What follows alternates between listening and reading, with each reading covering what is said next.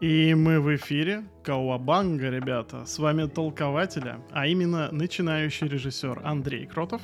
Привет. И ваш любимый кинокритик э, Вадим Новиков. Здорово, здорово. Сегодня будем обсуждать два крупных цифровых релиза.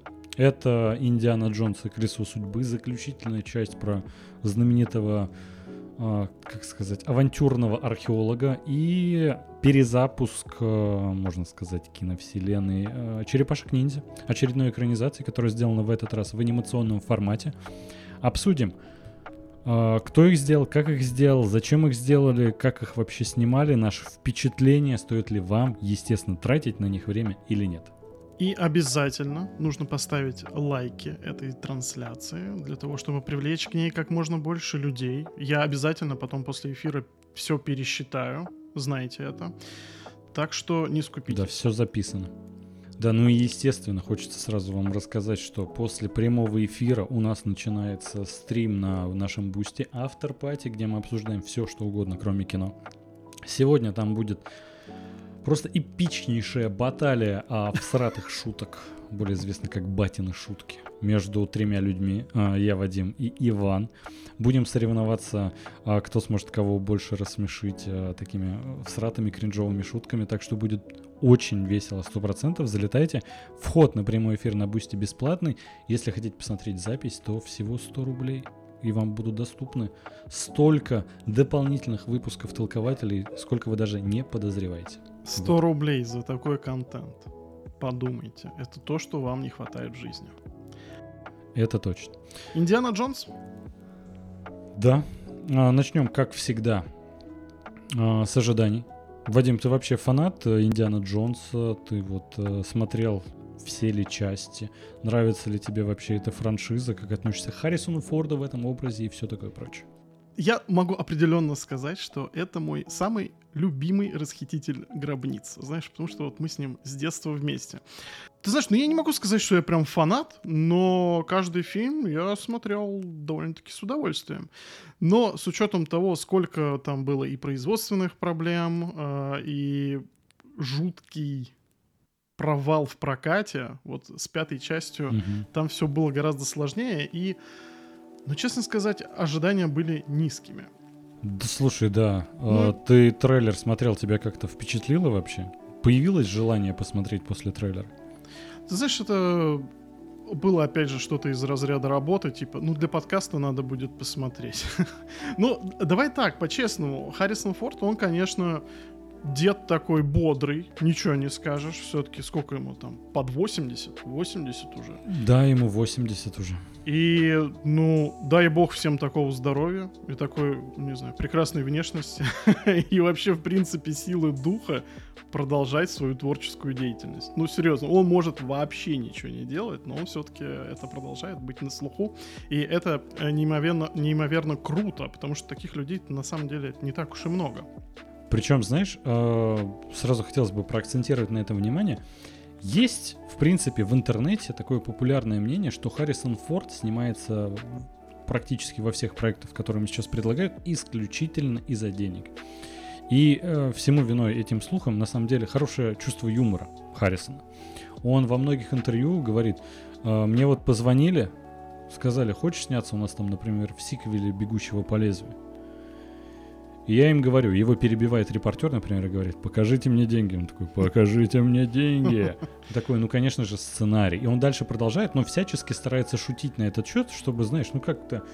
Ты понимаешь, когда вот ты снимаешься больше полувека, ну как будто немного все эти интервью для тебя превращаются в одну череду постоянно однотипных вопросов, и ты как-то, ну, сам себя веселишь иногда прикольными ответами. И многие считали, что вот, э, в частности, Харрисон Форд решил сняться в «Индиана Джонса. Колесо судьбы» исключительно из-за денег. А я не понимаю, он не славится тем, что, не знаю, у него какие-то проблемы с азартными играми, или он, не знаю, задолжал мафии. У него очень много денег. Это один из самых кассовых актеров в истории кино, в принципе. Фильмы с его участием принесли больше всего денег. Они соревнуются часто с Сэмюэлем Джексоном, который тоже в этой индустрии больше полувека. И э, периодически его Самуэль Джексон обходит, э, периодически Харрисон одерживает победу. Но это все равно, значит, такое состязание, когда в целом, ну, от этого все только выигрывают. Ну, опять же, он настолько кассовый не безосновательно.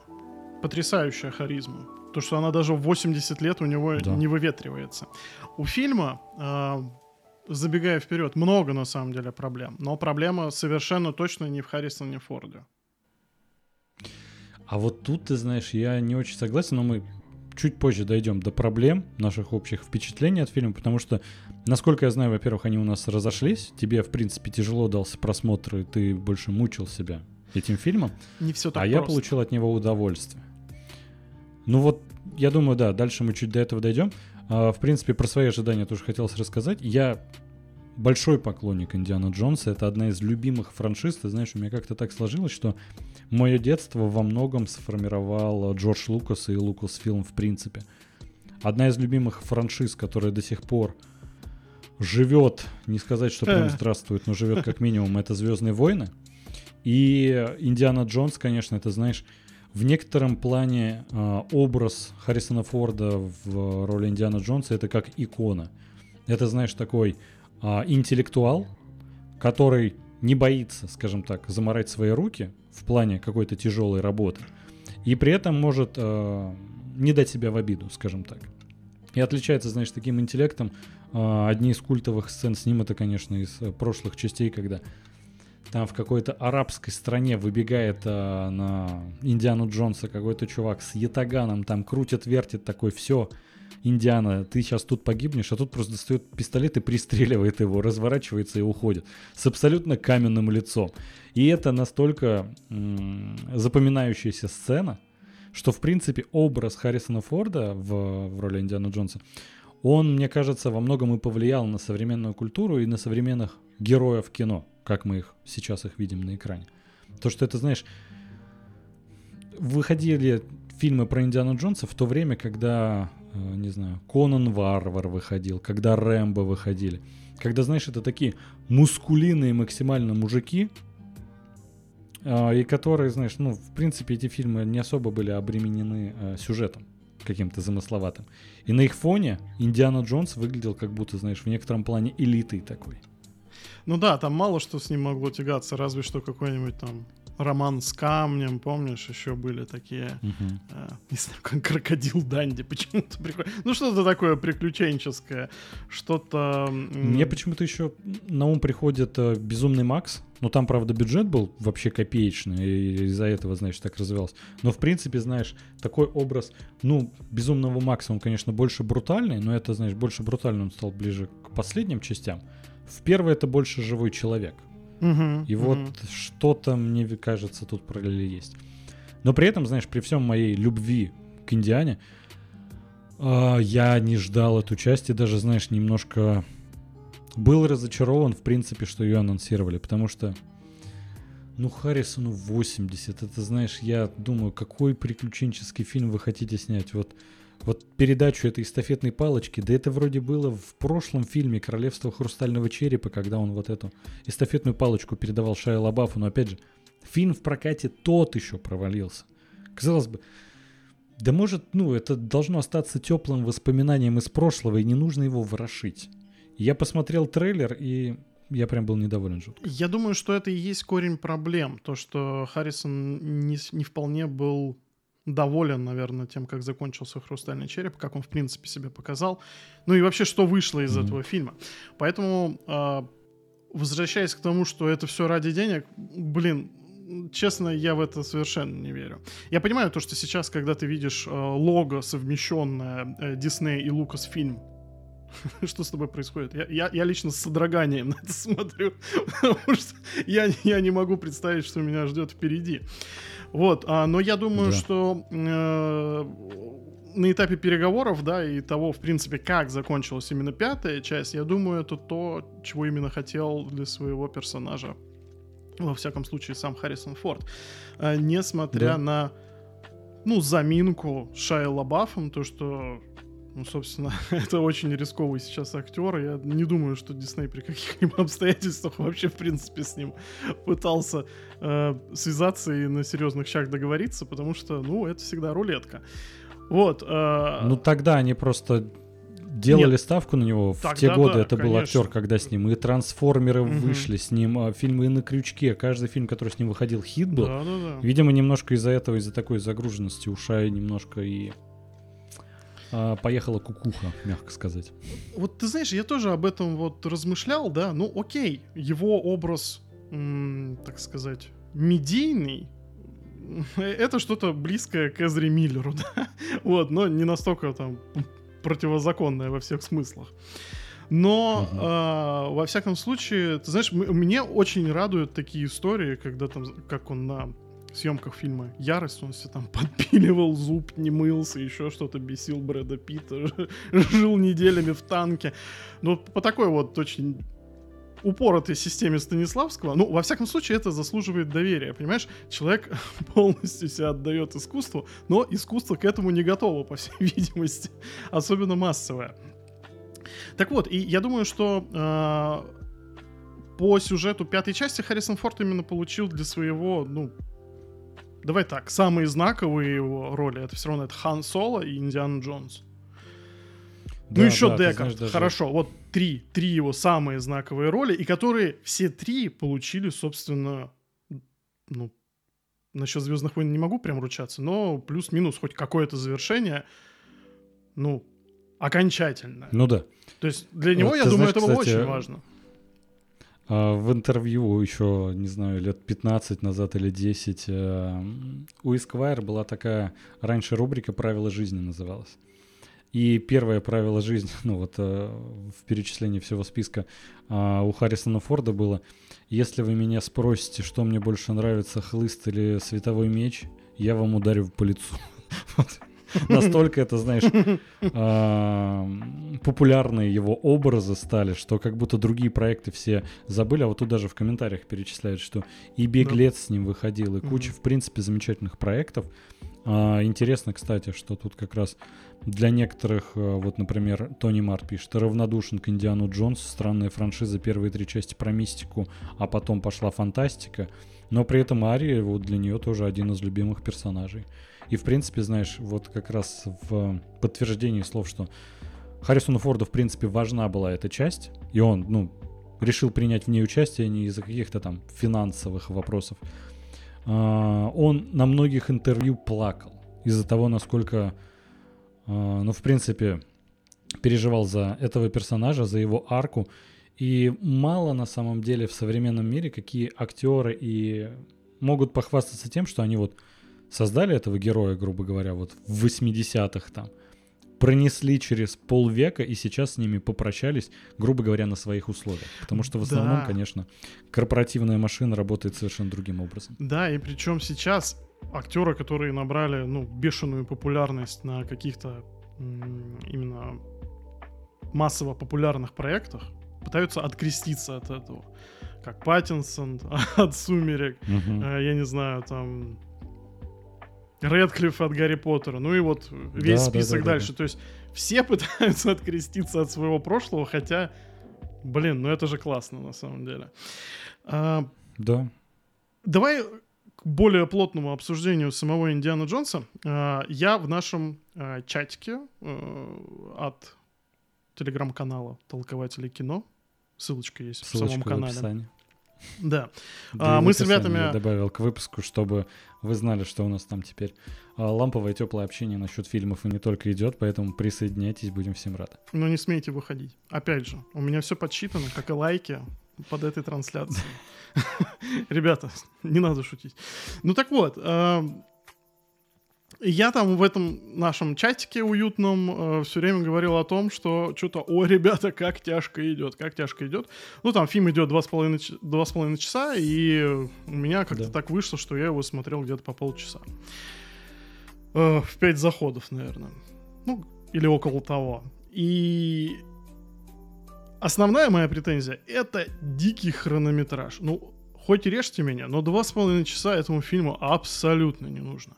Все экшн-сцены слава господи, я давно очень не видел как бы такого боевика ААА класса, в котором нет всратой mm-hmm. графики. Там действительно все очень хорошо сделано. По большей части там о, о Харрисоне Форде Слушай, и омоложении там... чуть-чуть попозже. Отлично. Сама графика, да. все погони, все. Я понимаю, как это еще сложно было снимать, потому что у вас, ну, дед 80-летний. Его практически в каждой сцене невозможно использовать, если она экшен. Вот. А, да. И я просто был удивлен, во-первых, качеством этого фильма. Прям, ну, я давно такого не видел. И это странно говорить в 2023 году, но когда ты посмотрел условного там флеша, тебя уже удивляет, когда просто сделали хорошо. Так вот. Ты знаешь, я даже, чтобы оценить по полной графику в этом фильме, потому что, опять же, мы в чатике обсуждали, а, там и Ари, и Тони Март, например, посмотрели пораньше нас. Угу по-моему, да. И они обсуждали, что там, конечно, э, как бы замена лица, омоложение самого Харрисона Форда выглядит не очень. Я понял, обычно я смотрю фильмы на вот этом своем проекторе замечательном, и он качество не такое выдает. Я поэтому специально скачал фильм в 4К и посмотрел на экране своего ноутбука, потому что у него гораздо больше детализации и лучше передача цвета. И я остался в восторге от графики. Конечно, к омоложению вопросы остались, с этим я не спорю. Но в целом, тут видно, что бюджет в 300 миллионов, он оправдан. оправдан. Там да. очень много разных локаций, очень много разных событий, взрывов, погонь, а, при этом и фантастических элементов хватает. Кстати, давай сразу заметим, мы же обсуждаем со спойлерами, да, потому что фильм вышел уже цифровой релиз, можно было посмотреть кино в свое время, и поэтому, если цифровой релиз, мы всегда обсуждаем со спойлерами, да? Да, можно со спойлерами, но опять же, ребят, это такой фильм из той плоскости, что ну, там спойлеры вам особо не испортят впечатление, не испортят, если да. вы его не смотрели еще. Так вот, так и вот. ты знаешь, э, как вышло-то, что вот я смотрел его частями, да, с какими-то перерывами, и у меня как mm-hmm. раз вот это все э, падало на арке, такое первая арка, как он э, молодой, ну, как бы с технологией омоложения лица, Харрисон Форд там борется mm-hmm. с нацистами первые там 20 или 25 минут. И я такой, блин, да бодро. Мне прям что-то нравится не надо, конечно, в cgi лицо светить фонарем. Вот это прям смешно, конечно. Но типа это, ребят, да. это изначально не ваша сильная сторона. Зачем вы так акцентируете на это внимание? Ну, ударьте ему по роже, извините, этим фонарем там как-то подсветить, наоборот, все сделайте. Это, блин, там война идет, там бомбежки, там темнота, я не знаю, пыль, туман, да что угодно туда можно сделать, и это выглядело все равно чуть получше. Но не, но не светить фонарем в лицо, сто процентов. Ты знаешь, а... причем самое странное, что там есть сцены, вот когда ему светят фонарем, когда только показывают нам впервые омолодившегося, так сказать, э, Харрисона Форда. Я такой присматриваюсь, блин, не, ну в принципе выглядит неплохо. Потом начинают вот еще ближе светить фонарем, и я думаю, а зачем вы, ну, еще больше стараетесь подсветить не самую сильную сторону графики, в принципе, развития технологий сейчас. То есть, в принципе-то, сцена неплохо сделана. А дальше это 20 минут или 25 даже от фильма. Это значительная часть, где у нас молодой Индиана Джонс. И выглядит это вообще неплохо. При условии, что это экшн-сцена. Но когда вот именно сцена с фонарем, я такой смотрю, блин, вот именно ее я бы вырезал. Вот на месте режиссера, когда вот я монтирую все это, там есть моменты эффектного его появления. Дальше это клево раскрывается. Зачем именно это включили, для меня до конца, если честно сказать, непонятно. Да, и самое главное то, что вот, допустим, ребята у нас в чате там ржали над тем, что там э, подсветить там фонарем слабые места. А, а когда с него сдергивают этот мешок, я такой, вау, да, по-моему, вообще неплохо. А вот это начинается светить фонарем, такой, ах, вот о чем вы говорили. Так вот, а, и э, получилось так, то, что я смотрел это все вот этими экшен-арками, когда вторая это где он там убегает по городу там из э, своего университета, там третья, как они попадают э, в этот в Касабланку, по-моему, или, или где они были, в Марокко. Ну, плюс-минус, да. Потом, грубо говоря, вот это водное, где они там ищут эти сокровища Архимеда. Ну и, собственно, финал, когда, где уже там на самолетах. Вот это, наверное, самая вообще мощная сцена, арк, точнее. Да, да. Вот. Э, я понял, что, ну, во-первых, бешеный хронометраж. Там вот эти погони, они, ну, натурально практически по 15, по 20 минут идут. И я понимаю, туда напихались всех свистоперделок, каких только можно. Там. Этот зеленый экран мучили, я не знаю, сколько они это все снимали, сняли хорошо. Классно, спасибо большое, но очень много. Ну, это абсолютно, угу. ну, знаешь, я сижу, и у меня просто рука тянется к телефону. Я не могу с собой бороться, а я и так делаю паузы. То есть, ну, э, естественно, ты ждешь от Индиана Джонса, ну, экшена. Но тут да, как будто бы, знаешь, они работают по той формуле. Ну вот как мы раньше делали, с такими приколюхами, там, со смешным Харрисоном Фордом, просто умножим это на два, и получится хорошо. Ну, по итогу, чисто, ну, нарративно, да, вот, вот системно этот фильм для меня слишком перегружен. Вот просто перегружен. Uh-huh. Это моя основная претензия, потому что э, финальная арка, ну, э, она, конечно, там есть тоже огрехи, но меня она купила в итоге. И вот здесь вот как раз спрашивают э, в комментариях о том, сколько бы вам, сколько вы поставили от 1 до 10 фильму. Я бы поставил, ну, с учетом ностальгии, я бы поставил твердую семерку. Э, да, я вот как раз хотел обратить внимание тоже на комментарии, что многие отмечают, опять же, сиджайное лицо Харрисона Форда, что Матса Микельсона омолодили получше, что, в принципе, по краям фильм хороший, середина кал. Вот на этом бы месте, на самом деле, хотелось остановиться поподробнее, потому что, честно сказать, э, мне фильм понравился. Но я с тобой согласен, что да некоторые сцены как будто стоило бы уменьшить как минимум. Ты знаешь, я вот думаю, начальная сцена вот открывающая, 25 минут, а, сама арк, вот то, что из прошлого, ну, как будто тоже слишком много. С другой стороны, наверное, ее резать не нужно, потому что в нее как раз стоило заложить основной экшен. А, для тех, кто, возможно, не в курсе, это а, какой режиссер отвечал? За пятую часть Харрисона Форда, Джеймс Мэнголд. А, тот же человек, который снимал в свое время Логана, например. И э, это режиссер, который на самом деле, во-первых, зарекомендовал себя, что он умеет снимать э, хорошие фильмы про завершение истории персонажей. Такую, знаешь, заключительную часть, чтобы с уважением было, чтобы поклонники были довольны, и самое главное, актеру не обидно. И он, по сути, сделал ведь из Логана с э, Хью Джекманом больше драму. Там есть mm-hmm. экшен-моменты, они ближе к концу, но в основном это у нас такой потрепанной жизнью. Я, честно сказать, ожидал, что будет что-то похожее, и это во многом меня, знаешь, пугало, потому что, ладно, у Логана такая арка, что ему всю жизнь не везло, что он всю жизнь несчастный был, и как будто в конце должно было произойти хоть что-то хорошее, но перед этим нужно опуститься на самое дно я не хотел того же для Индиана Джонса, потому что ему по жизни всегда, на самом деле, везло. Он такой чувак, который, ну, ему прям удача сопутствует во всем и всегда. Пули там, знаешь, даже если в него стреляют, ну, не убивают. Ну, это, знаешь, такой классический герой. В меня стреляли, а, и поэтому... я в лужу упал. Да. Я поэтому не хотел, чтобы тут накручивали много драмы, и фильм начинается вот когда уже в наше время с настоящим Харрисоном Фордом.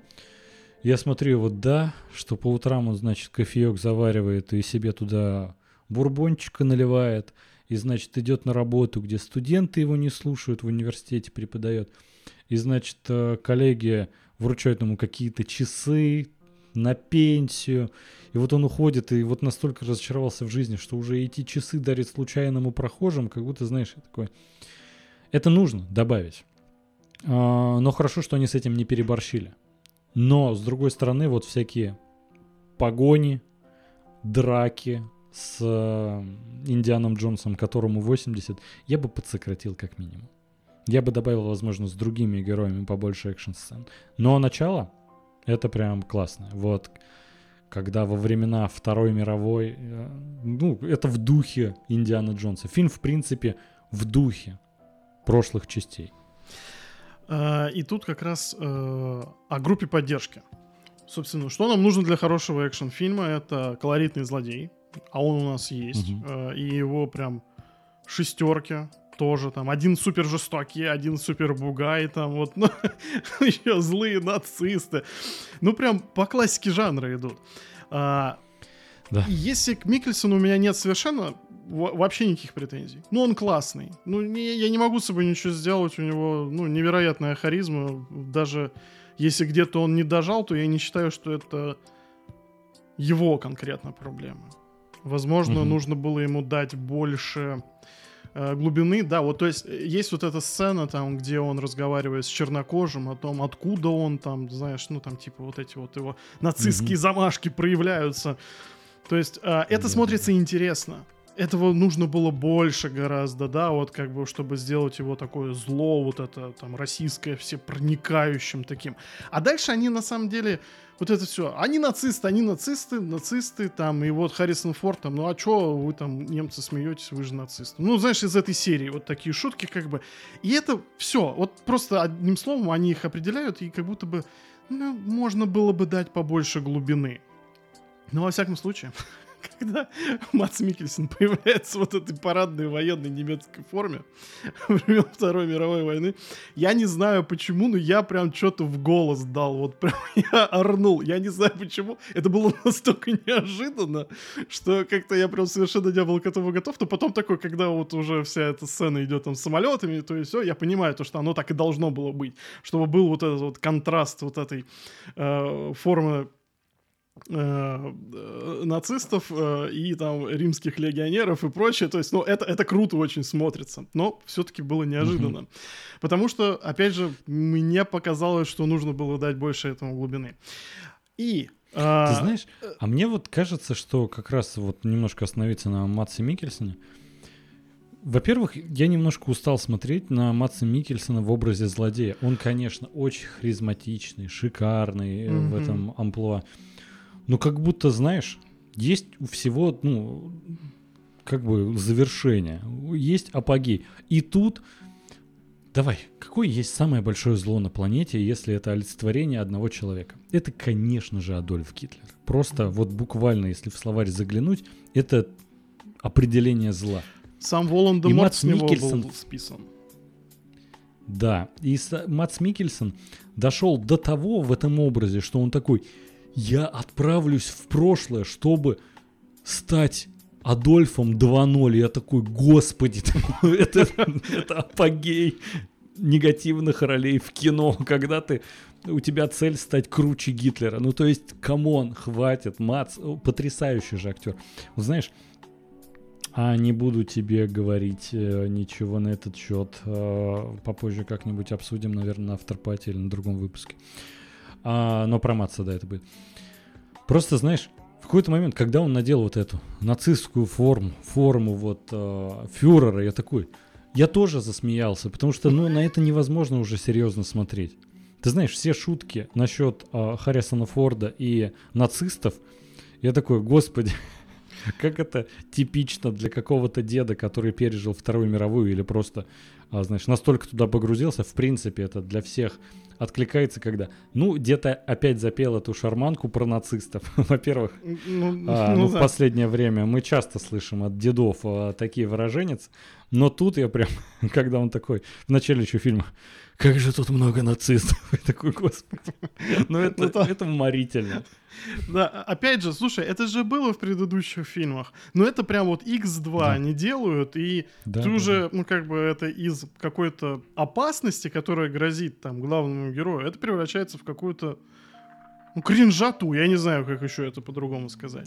Блин, ну я вижу в этом больше сатиру, знаешь, э, что а, я понимаю, это то, что не закладывали сценаристы, режиссеры, но это, по-моему, классное отражение как раз вот этого уходящего поколения.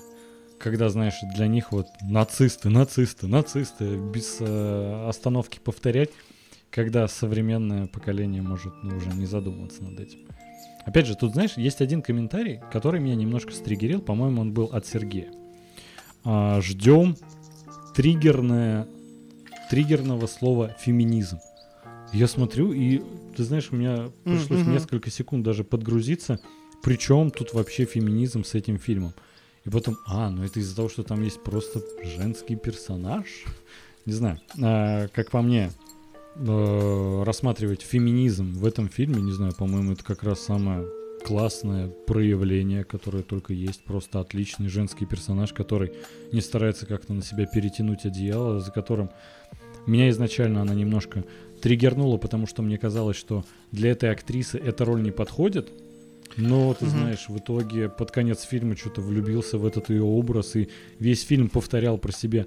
Я не хочу смотреть спин с этой героиней. В итоге в конце сижу, блин, да я бы глянул. На самом деле, мне понравился этот персонаж, в нем чувствуется жизнь, в нем чувствуется завершенность, у него есть тоже арка трансформации, которую он проходит. Харизматичный, веселый, прям вообще супер, мне понравилось. А, ты знаешь, ну, во-первых, я тоже с тобой согласен, потому что прям триггерный феминизм, не знаю, ну, в том плане, когда как раз-таки э, в равной степени тебе показывают женского персонажа, который... Э, ну, это, это так же, как и с ЛГБТ, типа, не знаю, она женщина, поэтому она сильная. Нет, Тут как бы у нее mm-hmm. есть э, бэкграунд, что она и умная, и э, там азартная, и дух приключений у нее там. У нее все как бы при себе, поэтому не знаю, совершенно Причем у, меня нее к этому претензий нет. Отлично в вписано в сюжет. То есть ну, у нее есть психологические проблемы, которые подталкивают его к такому э, рискованному образу жизни. Вот это желание угодить отцу, которого даже уже нет в живых. Ну, то есть это прикольно раскрыто, даже то, что не проговаривается, как по мне. Ну да, это вот, я не знаю, обычно просто это, как в сериалах Сидаба. Вот этот человек гей. Как бы, и живите с этим. Никто, типа, а к чему? Абсолютно к чему никто, эта информация? Вадим. Ты знаешь, потому что это кладезь. Это на самом деле кладезь вот этой э, массовой культуры, знаешь, в которую не вложили денег, ее не любили, не хотели, но выпустили. Это, знаешь, как раз-таки э, как целое пособие по тому, как не надо делать. Понимаешь? вот я, я постоянно смотрю на это и, э, возможно, внутренне, наоборот, совершенствуюсь. А? Как вам такое, а? Эх. Неплохо. Да, расскажу Смотри, вам как еще как-нибудь хотелось... про седап. Э, подожди, про э, как же ее да. зовут родную? Э, про Фиби Уоллер Бридж. А, ребята в комментариях тоже актриса. писали, что а, им она что-то не очень понравилась в фильме. И если угу. про пацана вот этого марокканца вообще не хочется говорить, это, ну, блин, маловато у него харизмы, маловато каких-то ему приколов прописали. Я понимаю, они хотели повторить успех какая-то да, была часть. Предыдущих вторая, частей это. Да, где... Да, когда там же тоже да. был этот э, актер, который в итоге снялся в «Все везде и сразу», да, да, который да, да давным-давно с Индианом Джонсом. Это, в принципе, стандартная приключенческая арка у Индиана Джонса, когда есть какой-то молодой помощник. И вот теперь только и у Харрисона Форда есть молодой помощник, потому что вот эта Фиби, она как бы следующего поколения. И у Фиби есть свой помощник. То есть тут такая передача эстафетных палочек через поколение, но при этом, знаешь, меня как-то не задело. Это, опять же, как это реализовано было в «Королевство хрустального черепа», там, честно сказать, мне было безумно обидно за Индиану, и я такой, неужели вот... Мне нравится Шайа Лабаф, но я бы не хотел, чтобы дальше это была история про него. Ну и понимаешь, э, сама история Фиби Уоллер Бридж, э, она напрямую связана с успехом э, английского сериала «Дрянь», в оригинале Fleabag. Которую она и создала. Да, у нее там еще масса переводов. Кошелка, шлашовка, как там только не изгалялись, что у нас, короче, переводчики да, прям да, оторвались да. там. Но опять же, я так понимаю, что это не сильно переводимое, не сильно переводимое сленговое слово. Вот. А, да. И ты знаешь, я его посмотрел, он, он прекрасный. Он очень интересный, он очень э, нестандартный. И там она, знаешь, она во всей красе. И есть такая категория актеров, как будто бы, которые должны э, играть самих себя в кино. Да, вот как, допустим, mm почему-то ближайшая у меня, наверное, аналогия с Аквафиной. Пишите угу. в комментарии, если вы поняли мою аналогию, то что, ну, типа, человек себя в кадре ведет, ну, везде одинаково, там. И, и ты понимаешь, она в этой э, кошелке, шалашовке, дряни, господи, ну, короче, Дрянь. вы поняли, она в этом сериале Дрянь себя ведет... название, да. Она прям ведет себя как, ну, максимальная оторва. И ты знаешь, ты смотришь на нее в этом фильме, и я понимаю то, что она как будто бы берет паттерн поведения. Я понимаю, что и персонаж так прописан. Она берет этот угу. паттерн поведения, но так как там содержатся сцены табакокурения и рейтинг PG-13, она не может там разгуляться. И она, знаешь, угу. как будто бы на, в пол силы показывает то, что в принципе может.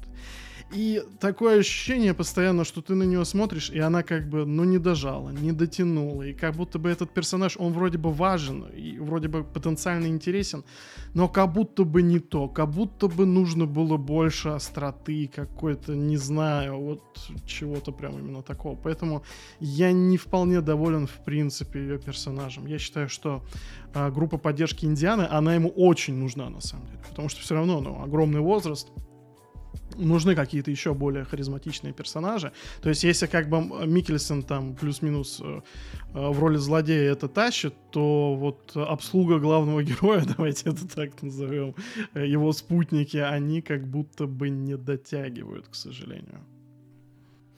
Тут, знаешь, писали то, что, в принципе, у нее образ э, в некотором плане наигранный, ее как-то сделали, вот Ари пишет, очень наигранно, в кавычках, злой. И вот есть это. И вот эм, это на самом деле проблема в принципе фильма, но мы до этого сейчас чуть позже дойдем, мы э, подведем итог по сюжету наших впечатлениях и перейдем конкретно, ну мы плюсов, я считаю, много уже перечислили, да. и перейдем конкретно к минусам, что не понравилось. В принципе, для тех, кто, если не знает, чтобы вы были просто в контексте, сама история о том, что есть прибор, который разработал еще Архимед, который показывает координаты разрывов в пространстве, которые тебя отправляют mm-hmm. в прошлое. Ты там задаешь дату, куда хочешь попасть, а тебе показывают вон там как раз, значит, разрыв в пространстве и времени, отправляйся и перенесешься. И это, ну, опять же, это в духе Индиана Джонса. Они в итоге попадают в 200 год до нашей эры, если мне память не изменяет. А, и как, собственно, ну, для чего фильм служит, я на самом деле об этом не задумывался до начала просмотра. Вот только, э, по-моему, Леха из Лукового подкаста как раз у нас в чате как раз подметил такой. Наверное, его убьют в конце, потому что это же заключительный фильм. Я такой, блин, а я что-то, ну, знаешь, выкинул из головы, что Индиана Джонс может просто жить. Знаешь, просто отправиться на покой. По идее, с таким образом жизни что-то такое должно произойти.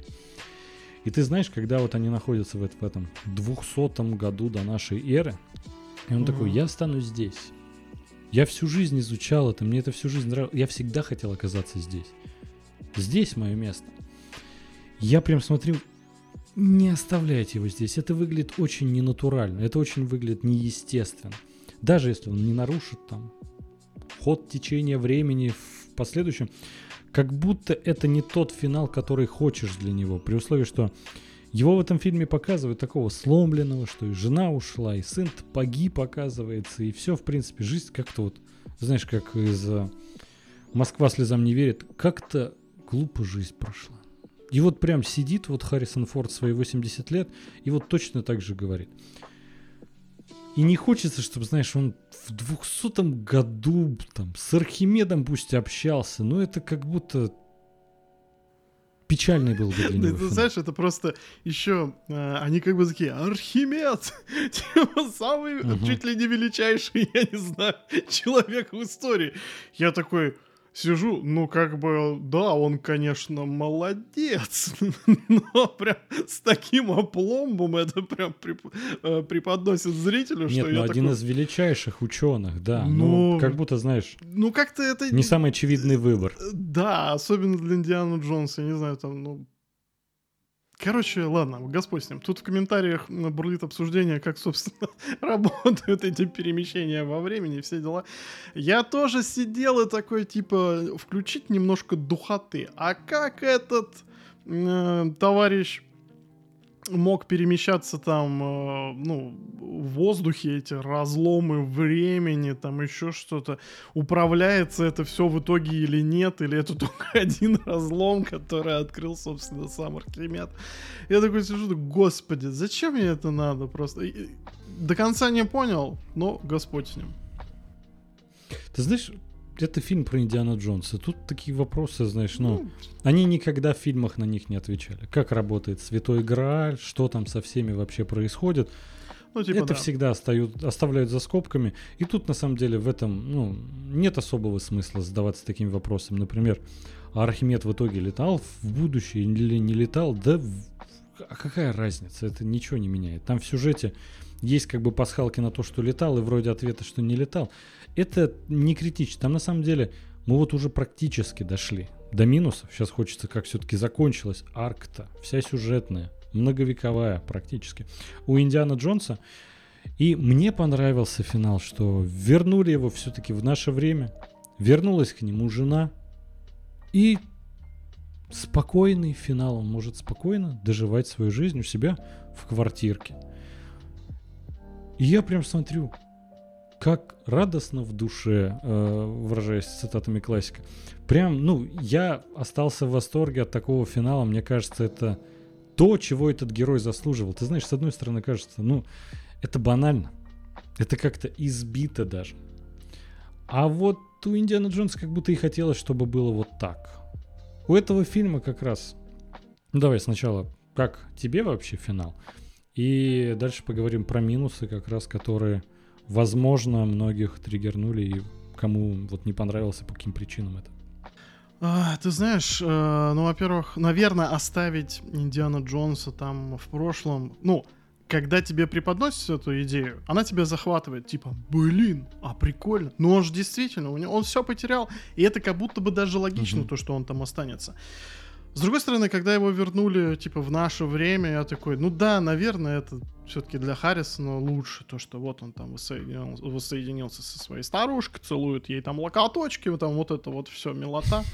Вот, э, но я думал, тут будет немножко другой заворот, то, что все-таки он обуздает время, вернется или оставит самому себе послание о том, то, что нельзя там отпускать сына на войну ну, что-то что типа такого. И таким образом изменит таймлайн. Там, ну, что-то вот в таком духе. То есть, я понимаю то, что Шая Лабаф там, видимо, совсем не хотели привлекать даже ради финальной сцены. Ну, как-то да я слушай, бы даже... в этом видел, наверное, больше логики, если бы он, э, по крайней мере, сделал себе такую спокойную старость, о которой он, собственно говоря, и мечтал. Ты знаешь, а мне кажется, что как раз сюжетно а, не стоило воскрешать сына. Это, знаешь, э, травма, которая формирует личность и э, не то, что формирует, накладывает отпечаток, но без которой, э, как бы так сказать, это горе, которое нужно пережить. И это, знаешь, как, условно говоря, в который раз, в очередной, мы вспоминаем флеша, но у самой концепции, вот что комикса, флешпоинта, что фильма, что некоторые а, события в твоей жизни нельзя изменить, и это хорошо. Тебе нужно их уметь принять. И как будто этот фильм как раз об этом. Знаешь, многие супружеские пары, даже у которых отличные отношения, когда умирает их ребенок, они расходятся. Потому что, ну, ежедневно видеть друг друга, это напоминать об этой потере. И как раз э, я увидел тут больше эту сюжетную арку, что они вместе смогли принять это и снова mm позволить себе быть вместе. Слушай, и ну... для меня это было абсолютно завершенно. Ну, тоже достойно, да. Не, ну по, по логике это, наверное, не пытались донести. Я это просто немножко mm-hmm. с другой стороны рассматривал, что как будто бы они были стеснены в своих обстоятельствах. То, что mm-hmm. как будто бы они сделали это несколько иначе, потому что, да честно, ну там потеря ребенка, Индиана Джонс, ну как будто бы это вот, знаешь, вот все это не, не про эту историю немножко, не про этого персонажа. Угу. Вот, то есть, с одной стороны, я никогда не против того, что там добавляют излишней драмы или еще что-то. Посмотреть Логана, да, то есть, как бы, вот это было, конечно, пушка-бомба. Угу. А тут, ну, не знаю, как будто бы это немножко было не нужно. Но вот, ты знаешь, что я заметил? А, говоря про травмы, потери и прочее, а тут э, действительно у нас с тобой есть травма, это потеря Снайдерверса. То, что Флэш это последний гвоздь в гроб. То, что мы его последнее время, Эзру Миллера и Флэша, вспоминаем в нашем подкасте чаще, чем э, Вина самого Дизеля. Да. Потому у нас как будто бы новый герой, эту ситуацию невозможно отпустить. Я тебя прекрасно понимаю. Ты знаешь, чтобы а, как ты считаешь, сначала стоит минусы и потом завершить? Или завершение, ну типа, общее впечатление от фильма? Или после минусов общее впечатление? Да, давай общ... давай минусы и общее впечатление, да. Вот по минусам, знаешь, конечно, во многом э, идиотский сценарий. Он настолько наивный, какие выпускали в 80-х как раз. То есть вы абсолютно в духе того времени. А, но для меня главный минус был это, это возраст Харрисона Форда. Ты знаешь, когда вот сцена в библиотеке, когда он говорит вот с этой своей крестницей и такой, вот, вот это значит половина вот этого механизма Архимеда. Вот твой батя мне передал, она такая, ага, ага, я погнала.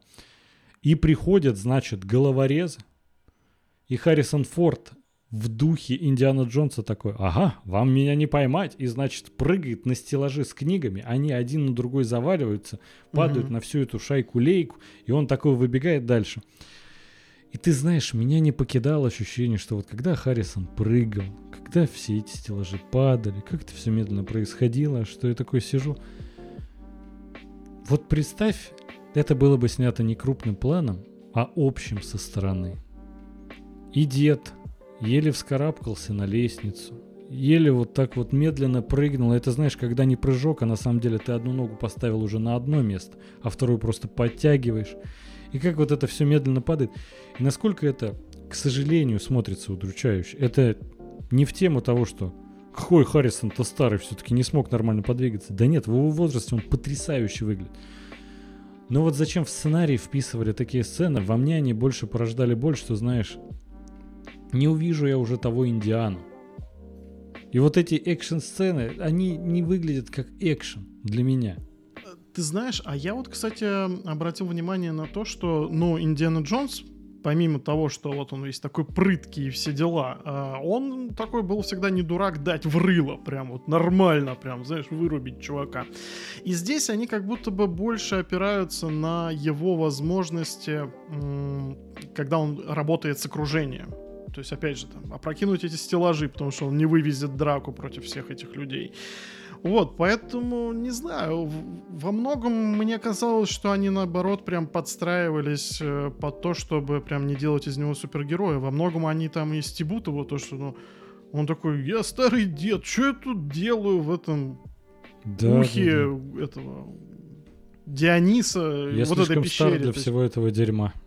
Да. Ну, то есть, во всяком случае, мне кажется, они все это более-менее вы, выровняли.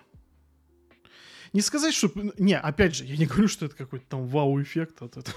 Еще что-то. Ну, не так уж это все и дебильно смотрится. А, в общих чертах, опять же, я считаю, огромный хронометраж. Абсолютно бестолковый. Просто огромное количество мусора там присутствует, которое надо было просто все порезать и вообще не париться об этом. Не знаю, зачем. Возможно, они такие, мы уже потратили деньги, поэтому придется выпускать. Не знаю. Поэтому... Слушай, ну... А, не знаю насчет потратили деньги, почему не оставили такой хронометраж. Да в целом, я бы не сказал, что для меня прям сильно испортило впечатление вот такой хронометраж. Да мне в принципе норм. Я в принципе получил удовольствие от фильма, я попрощался достойно с одним из любимых героев детства. Причем, знаешь, а, чувство ностальгии прям захлестнуло сильно, были эмоциональные моменты, я а, безумно рад финалу. Конечно, есть а, много вопросов к сюжету, но когда это смотришь в 2023 для фильмов 80-х, 90-х годов, ну, многое прощаешь.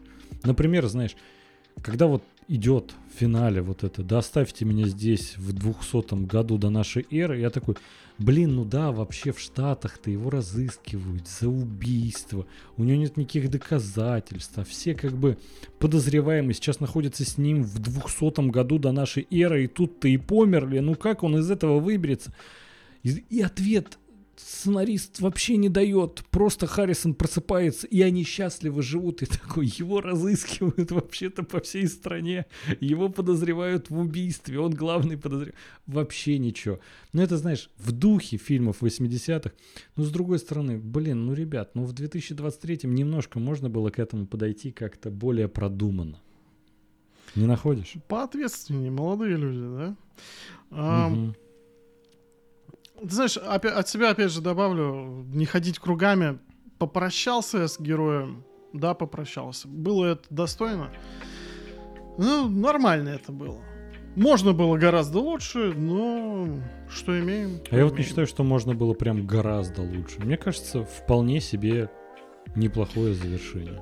Не, опять же, я говорю про то, чтобы отшлифовать тот же материал, который у них был что-то перемонтировать, подкоротить. Ну, в общем, нормально. Да.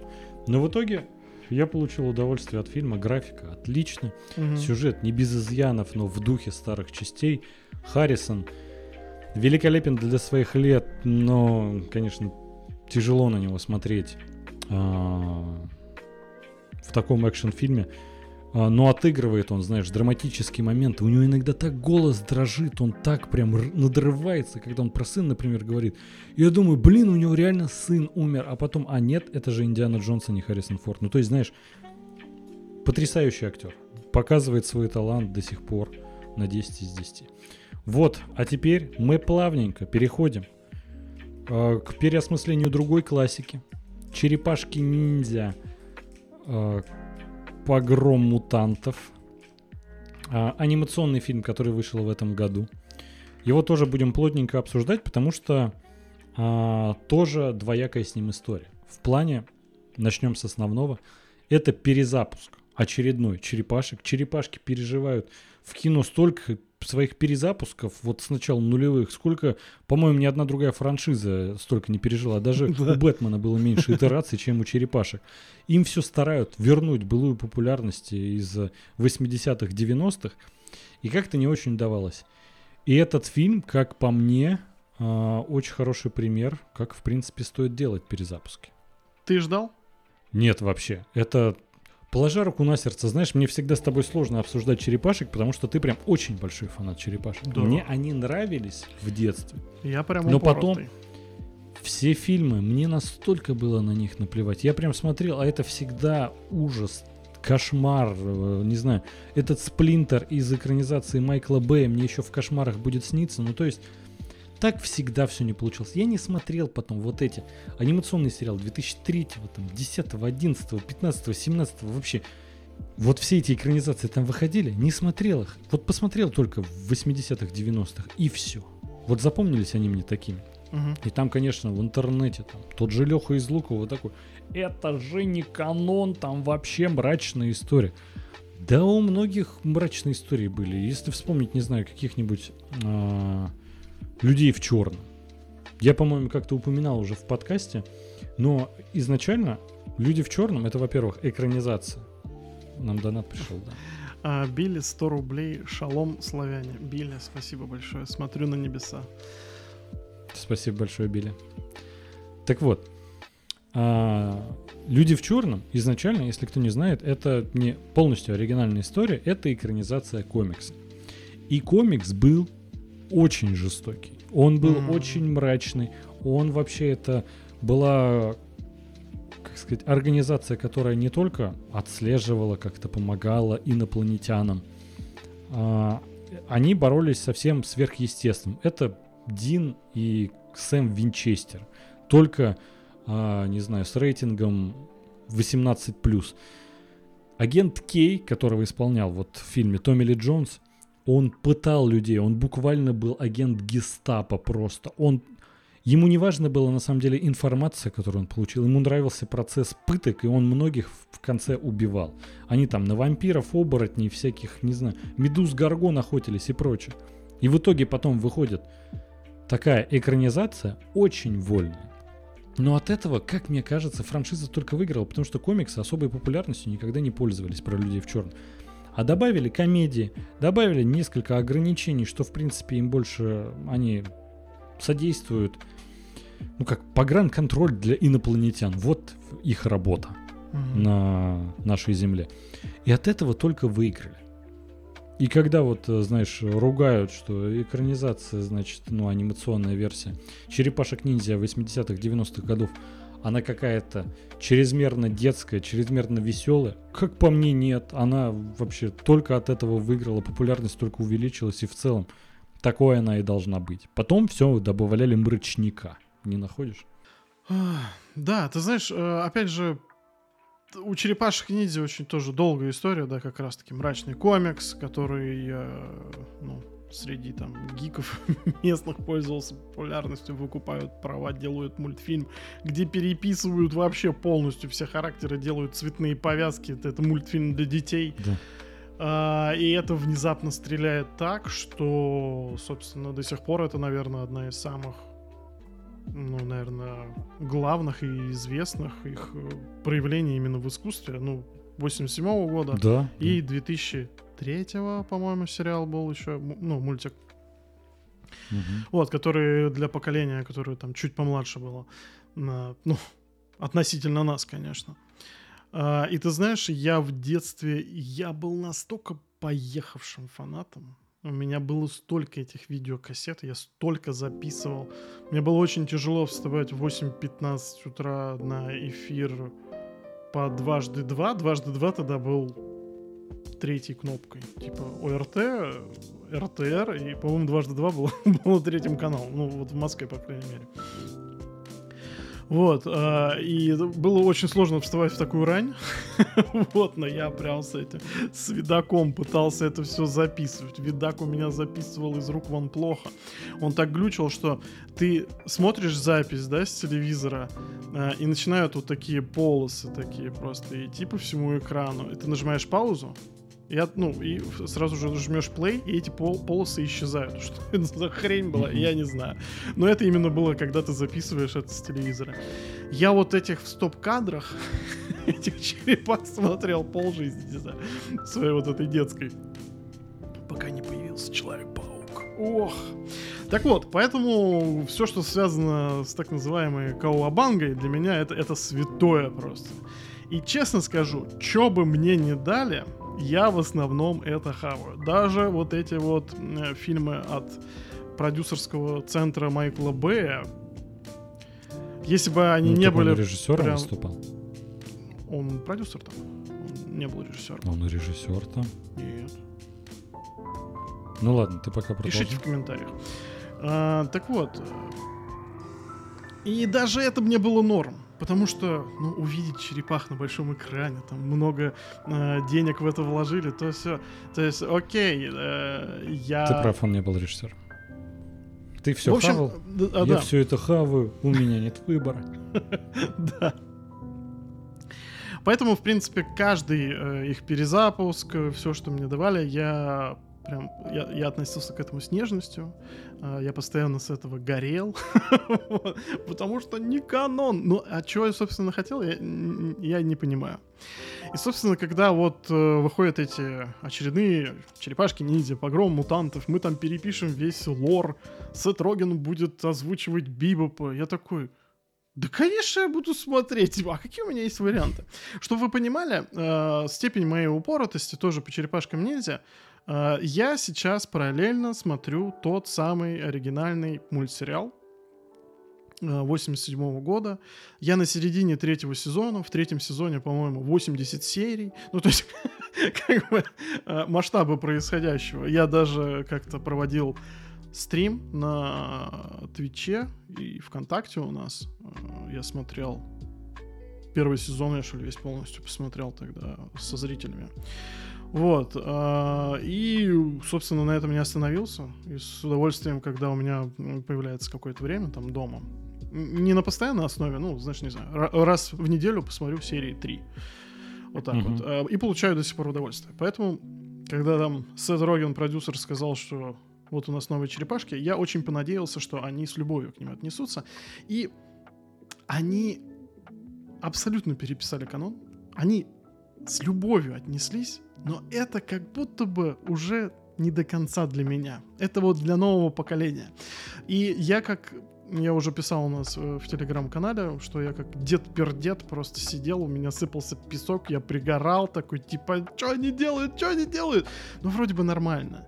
И я понимаю то, что то, что они сейчас сделали в 2023 году с черепашками ниндзя, как они их омолодили, переписали, чуть-чуть вот подтянули к современным реалиям, потому что все равно от этого никуда не деться. Я понимаю, что это очень важный проект, а, потому что э, любые герои, да, точно так же, как там Супермен, которому 80 лет, там, Бэтмен, а, если бы их а, вовремя не омолаживали, если бы их не переписывали под дух времени, огромное а, количество авторов, то они бы никогда не достигли своей популярности. И то, что они сейчас делают с черепашками ниндзя, это очень важно для лора, для, во-первых, его новой итерации, да, опять же. И я рад, что этот проект вышел. Я не могу сказать, что я прям в него влюблен, и мне прям очень нравится, но это правда важно. Ты знаешь, я вот э, вообще не ждал, и когда он вышел в прокате, я такой, окей. Ну, то есть, э, точно не буду смотреть, это какая-то очередная версия, мне вообще наплевать.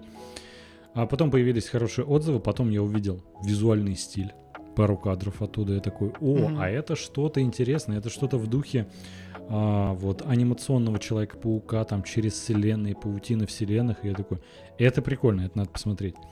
И честно сказать, вот этот переписанный канон, что там теперь вот всяких пока что, по крайней мере, кренгов нет, а, шреддеров пока нет, что там, в принципе, с другими, там, Бибом и Бобом, как а, Тони Март написал в чате, друзьями они стали.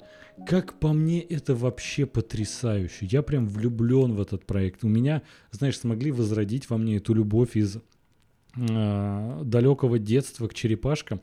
Потому что, честно, мне так надоела одна и та же история. Все вот вариации экранизации черепашек ниндзя это все одна и та же история.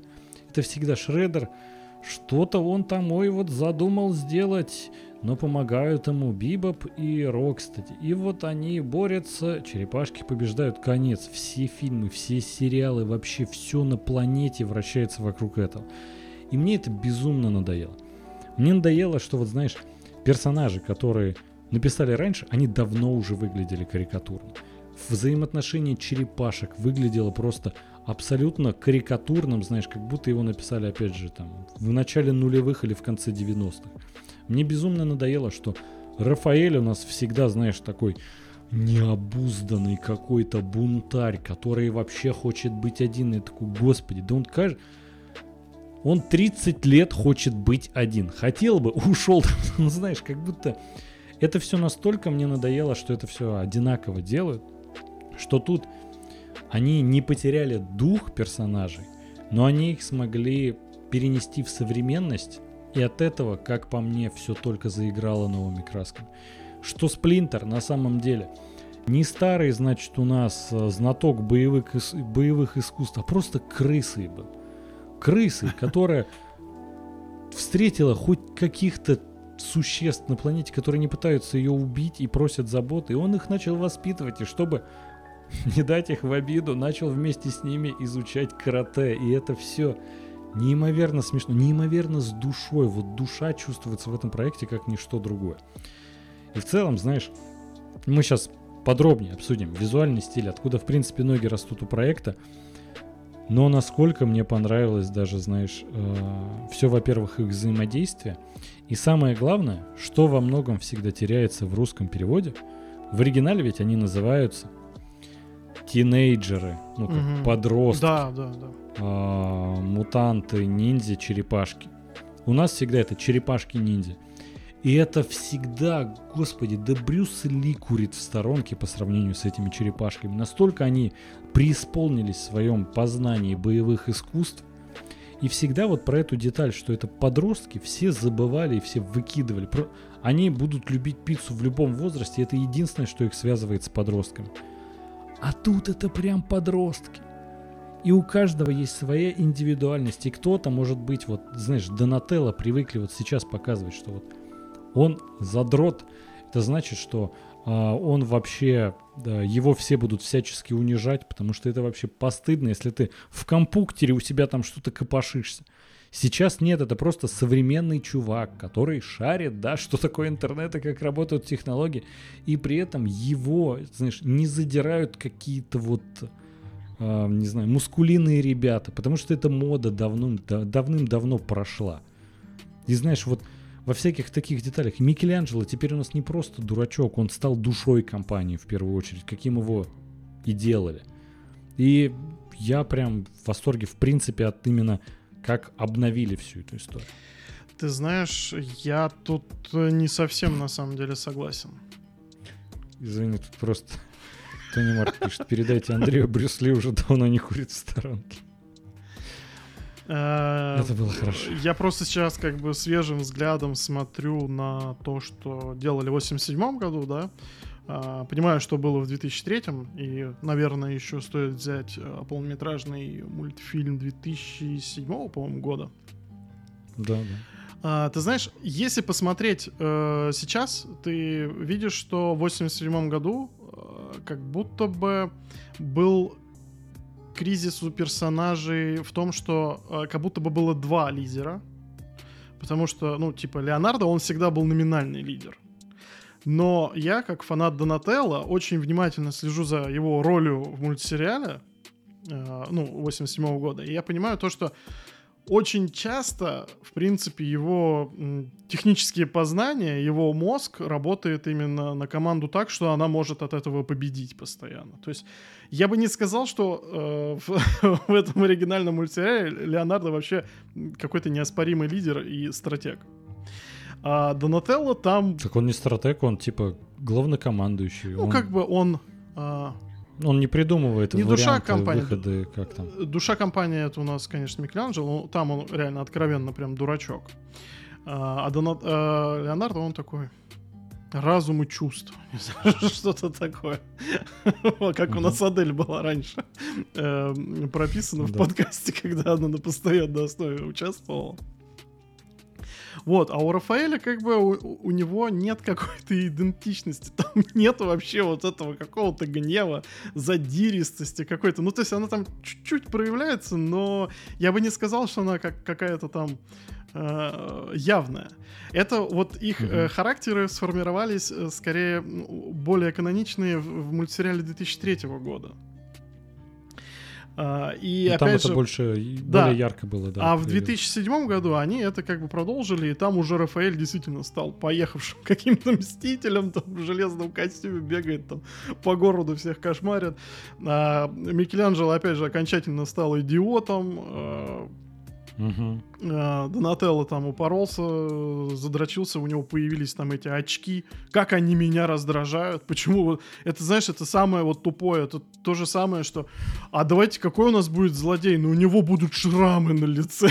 Типа вот какое-то уродство внешнее. Типа, а у нас чувак умный а давайте он будет в очках, и мы это будем из сериала в сериал, ну, типа, э, пропагандировать. То, что вот все умные люди в очках. Я, как человек, который имеет очки с минусовыми диоптриями, конечно, согласен с таким раскладом, но это же не так работает, ребята, серьезно. Аналогично. Но там это работает немного по-другому, и честно, ну, я понимаю, почему. Он не только умный, он разбирает ведь всякие различные а, ну, типа... предметы, сам Ты... создает их, постоянно за компом сидит. И из-за этого, типа, у него садится зрение. И, по-моему, это так и работает. ну, как бы. Ну, Мы не... с тобой как будто больше примера этого. Слушай, ну давай так. Я Господи, хотел сказать, потерял зрение. Не, не приведи Господь. Я, э, у меня начало ухудшаться зрение э, в пятом классе. Э, Я не знаю, мне было лет 10, а перестало оно падать, когда мне было 16. С 16 лет у меня не упало зрение вообще ни насколько. Каждый раз хожу у э, меня- э, выписывать очки, да, и мне каждый раз говорят, о, вот это прикольно, да. Ну, То есть, а я ничего не паял в 10 лет, Андрей. Я и сейчас ничего не паяю. То есть, ну, Ну, ты можешь много читать, из-за этого тоже зрение садится. У меня, например, оно начало садиться, когда я в темноте часто читал там и прочее, ну, при плохих источниках света. И, в принципе, ты знаешь, оно у меня как с 14 лет начало садиться, так до сих пор и садится. Ну, не без этого. Короче, Короче, я на самом деле, это, для того, это чтобы не просто да, я спич. понимаю. Я, я веду, я веду все. Мгм. К тому, что э, Леонардо окончательно стал э, таким прям э, беспрекословным лидером. Э, причем я бы не сказал, что это как-то всегда объяснялось э, его качествами. Просто типа вот это как данность. И понимаешь, я вижу огромную проблему в черепашках ниндзя погром мутантов, что с одной стороны они осовременили, омолодили персонажей, но как будто бы их идентичность которая вроде бы как бы каноничная, она немножко подстерлась. То есть у нас остался номинальный лидер Леонардо. Почему это, это- как это объясняется? Никак не объясняется. Рафаэль, Почему Рафаэль, те- номинальный? ну, Это нет, ну то есть я вот просто это я, слово не- я не до оно конца. просто обозначает, что как раз э, неофициальный или наоборот Ну, потому что- официальный. Я путаюсь Потому что черепашки ниндзя на самом деле, я не знаю, что они привязались к этому Леонардо, то, что он лидер, потому что это всегда командная работа. То есть они и пытаются тебе показать то, что есть человек, который может стратегически мыслить, есть человек, который там зверь, там как эм, мутант, точнее, как Рафаэль, который там всем щи разносит, да, и там, я не знаю, технарь и, и душа компании. Дурачок там Микеланджело. Вот. а, И, понимаешь, мне так кажется, что Так лидер не Донателло- значит, что он М? лучше остальных. Да я не говорю, что он лучше остальных. То, что ему все время вот, ну, как бы приписывают роль лидера. А почему, я, честно, не понял. Ну, то есть, как они это А объясняют? в по-моему, тут показано.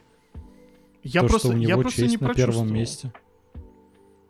Как раз в сценах, когда приходят они в первый раз, э, задержались, значит, решили сходить в кино посмотреть на Феррис Биллер берет выходной потрясающий фильм, полностью их понимаю, почему стоило задержаться, значит, после похода в магазин.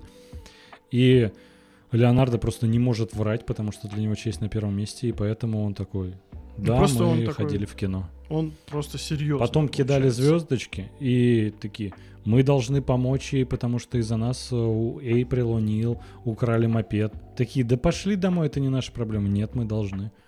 Вот он как олицетворение чести, как, не знаю, Капитан Америка, лидер э, Мстителей. Потому что, ну, это чувак, у которого всегда есть типа верные ориентиры. Я вот не знаю, вот Он за с Капитаном. Америка хорошее, на самом деле, сравнение. Но вопрос в том, что здесь Леонардо, он просто как будто бы чуть взрослее, чем остальные. Типа, ну, не может Да врать. Ну. Короче, э, я к тому, что тот же Донателло, он вообще здесь, он как бы в других мультсериалах, он строил буквально порталы в другие миры. Здесь он разбирается в интернете, и то они там все вообще сидят с мобилами, поэтому у меня такое ощущение, что там все разбираются в интернете. Микеланджело, ну, есть какой-то рост. Да, это просто душевный парень, там еще что-то. Рафаэль тоже, опять же, вот эта старая болячка. Тебе надо к психологу, всем от этого смешно. Почему ему надо к психологу? С чего это у него берется? Типа, почему, откуда у него вот этот вот кладезь злобы внутри него? Тоже непонятно, зачем это делается. И поэтому я как раз-таки единственный минус, который почерпнул из всего вот этого мультфильма, мне в остальных аспектах он вообще дико понравился. Мне понравилось, как переписали лор и прочее. Но мне не понравилось, что вот как будто бы сами черепашки чуть-чуть потеряли в своей идентичности именно. Слушай, а по мне как раз они не потеряли и наоборот их больше приблизили к реальности. Рафаэль у нас теперь такой психически нездоровый э, не потому, что он в принципе вот такой, а тут как раз показали, что это не нездоровая у него тяга, а просто, знаешь, ну есть люди, которые такие, о, прикольно, давай что-нибудь разобьем, будет весело. Ну, есть такие люди.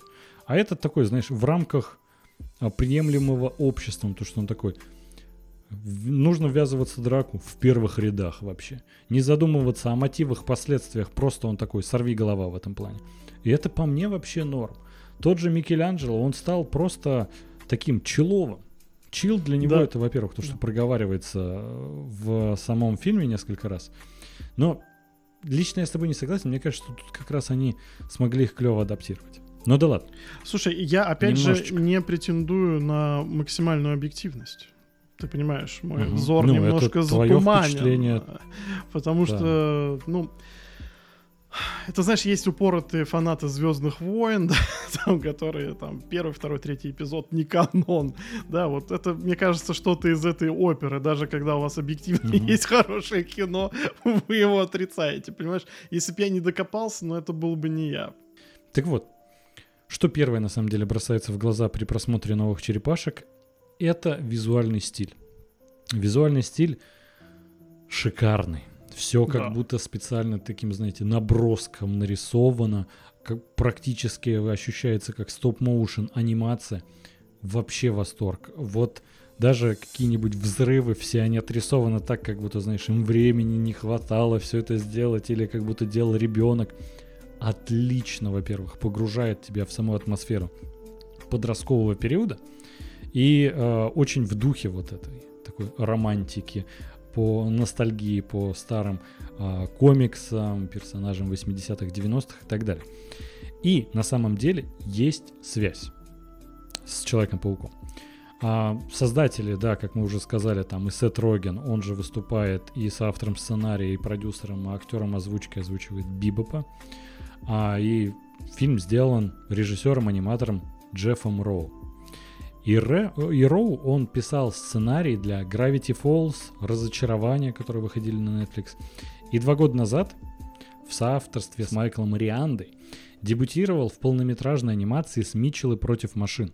Митчеллы против машин, если вы пропустили, это очень прикольный, забавный анимационный фильм, который тоже на самом деле выделялся каким-то визуальным стилем, и тогда видели, что это во многом сделано под влиянием Человека-паука через вселенной. А у этого, оказывается, есть прямая связь, потому что а, Джеффри Майкл Рианда, он работал над э, Человеком-пауком, помогал делать через вселенные и уже полноценно вступил в качестве режиссера, один из, над паутиной вселенных. То есть, понятное Мгм. дело, что эти все люди общаются между собой, они э, тесно достаточно сотрудничают на протяжении многих лет. Они вместе делали и Gravity Falls, и Разочарование. И поэтому логично, что у них, знаешь, есть общая идея, что анимационные фильмы все как под копирку сделаны в визуальном стиле. Это все плюс-минус закосом под 3D, это все в стиле Пиксара, который в свое время, знаешь, так порвал анимационную индустрию. И вот сейчас появился вот такое э, поколение новых режиссеров, которые мы должны это обновить, мы должны сделать, чтобы это выглядело необычно и вернуться немножко к корням. Потому что вот, например, Человек-паук изначально по комиксам, так давайте сделаем это ближе к комиксам и визуальном стиле. То же самое с черепашками. Это ведь про подростков. Давайте у нас даже рисовка будет такая, как будто это делали, ну, не дети прям полноценно, но вот подростки уже. И это клево передает всю атмосферу. Это выглядит свежо. Это интересно смотреть. Даже когда они такие, а вот представь, что у нас будет, как мы там победим злодея, нас все полюбят, мы в школу сможем прийти. И это все уже нарисовано прям вообще ребенка. Это потрясающе. И как мне кажется, а, как минимум за это стоит фильм полюбить. Помимо этого, ты знаешь, хочется упомянуть потрясающий актерский каст, который работает над озвучкой. Я не знаю, ты смотрел в оригинале или в э, дубляже, ну, как, не в дубляже, с озвучкой. Потому что на самом деле там есть у нас, помимо там всяких э, сетом, сетов Рогенов, у нас есть и э, Джон Сина, Джеки Мгм. Чан, который озвучивает, собственно, Сплинтера. У нас есть много молодых актеров, которые озвучивают главную четверку черепашек. У нас есть Пол Рад, который озвучивает Геккона. У нас есть даже, вот знаешь, Ice Cube, который озвучивает главного антагониста Муху Суперфлай. А, у нас есть рэпер Пост Малоун, который озвучивает Ската.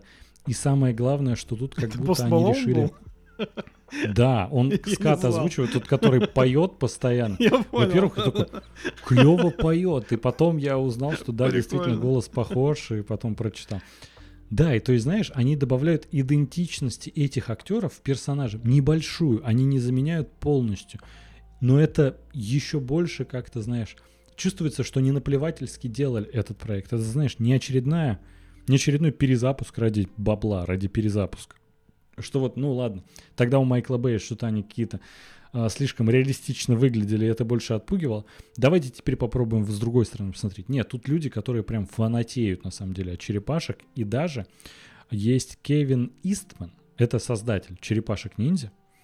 О- Он, а, камео у него есть в этом фильме в самом конце, когда к Сплинтеру подходит а, прохожий такой, вам помочь? Этого человека озвучивает, и в принципе его срисовывали с создателя черепашек вот с Кевина Мгм. Истмана. И как по мне, вот это как раз и показывает, что проект сделан с душой, с любовью от людей, которым не наплевать, которые тоже росли на потрясающем мультсериале 80-х, 90-х. И все это, знаешь, ну в целом мне а, дарит надежду, во-первых, на то, что я снова смогу увлечься черепашками, и что, в принципе, знаешь, блин, анимация наконец-то живет, правит балом, потому что бюджеты для анимационных фильмов могут быть значительно в разы дешевле, а визуально они могут, ну, доставлять тебе истинное удовольствие. Вот этих сцен, которые, знаешь, как принято у нас, сняты одним дублем, Тут ведь у нас просто, ну, анимации ты можешь нарисовать все это одним дублем без дополнительных заморочек. Это не так сложно. Но это выглядит визуально потрясающе. И это все добавляется еще отличным саундтреком и работой с музыкой. Потому что, когда ты делаешь проект про подростков, музыка является важной частью современной Мгм, жизни многих мгм. людей, а подростков тем более. И тут, знаешь, когда приглашаю какого-нибудь пост Малоуна, а не просто для того, чтобы, знаешь, это популярный чувак. Да многие даже не знают, что Пост Малоун озвучивает. Но он делает и часть саундтрека, и чтобы это просто музыка была та, которую люди действительно, ну, подростки действительно слушают. Восторг.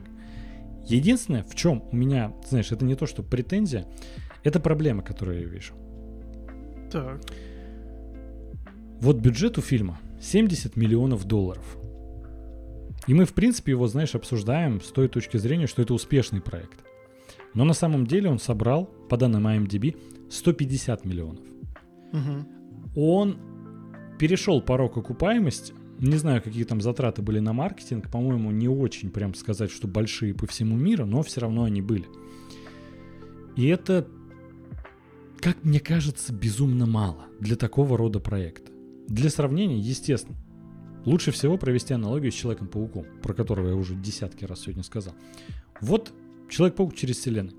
У первого фильма был бюджет 90 миллионов, и в прокате он собрал, ну, практически 390-384. И там, ты понимаешь, окупаемость в 4 раза. И вот Мгм. тут, да, это 100% окупился проект, у него была номинация на Оскар, отличные зрительские рейтинги, и, ну, в итоге выпустили сиквел. Сейчас Paramount, если вы не знаете, они делают уже сиквел. Они сказали, что сиквел объявлен в разработку, он точно будет и так далее. А я вот не уверен, что этот проект можно считать коммерчески успешным. У меня есть такое ощущение, что мы в последнее время тоже э, слишком зациклились на сборах. Это все-таки не 90-е годы, не начало нулевых, когда, э, ну, не собрал там все в кинотеатрах э, фильм и труба, провал полный. А, понимаешь, все-таки это еще, не знаю, там, со времен Александра и э, фильма Оливера Стоуна, когда он на видео окупился там в несколько раз больше, чем э, в, тех же кинотеатрах. Его там переизданий чуть ли не 4 штуки было. Сейчас все-таки Мгм. есть стриминги. То есть, условно, ну, тоже вот там Индиана Джонс с 300 миллионным бюджетом. Ну, вот это, наверное, ближе к провалу. Но, я думаю, для Disney+, для их стриминга, это хорошее приобретение, которое, ну, если не собрало денег сейчас, то в какой-то перспективе точно э, принесет прибыль. Поэтому я думаю, в что черепашки перспективе, еще... по-моему? Paramount прикрыли свой стриминговый сервис в этом году. То есть, знаешь, Так они Опять же же, его у Paramount могут не продать. Ну, спокойно. да, естественно, вообще, они его и ну, продадут. другие. Это Там же коммерчески еще- будет для них более выгодно. Так у них же там еще сейчас э, сразу сериал разрабатывается, я не знаю, на какой стадии, но я так понимаю, что его не отменяли. Про сериал не слышал, честно, не знаю, будет ли он выполнен в том же визуальном стиле, будет ли это связано с... Ну, будет ли это в рамках этой вселенной, или это просто Ну, я так понимаю, очередной что да. сериал про черепашек. Я знаю, что а, второй фильм точно будет. И сейчас разрабатывают уже игру с Мгм, этим же да. визуальным стилем, которая выйдет в следующем году. И вот на этот счет у меня очень плохие предвкушения. Потому что когда мы выпустим игру за год, это явно будет так себе игра. Всегда так было. Сразу Флэшбэки, Халк, Железный Человек, Да, всякие да там Пират Карибского моря. Ой, там много всякого было. Ну вот поэтому, А- знаешь, когда проект всего собрал, ну, 150 миллионов в прокате, это же, ну, сложно назвать его успешным. Тут, кстати, в чате писали, что Вадим и Андрей — это Бибоп и Рокстеди. Согласен? Да. По поводу будущего проекта, Ну, не Биба мне и кажется, уже хорошо. мне кажется, что он очень хорошо себя покажет э, в домашнем прокате. Потому что это прям действительно потенциально как отличный У него закончился домашний прокат. О, господи, у домашний прокат, видеопрокат. На стримингах, я понял. Да понимаешь, от стримингов делают меньшую кассу.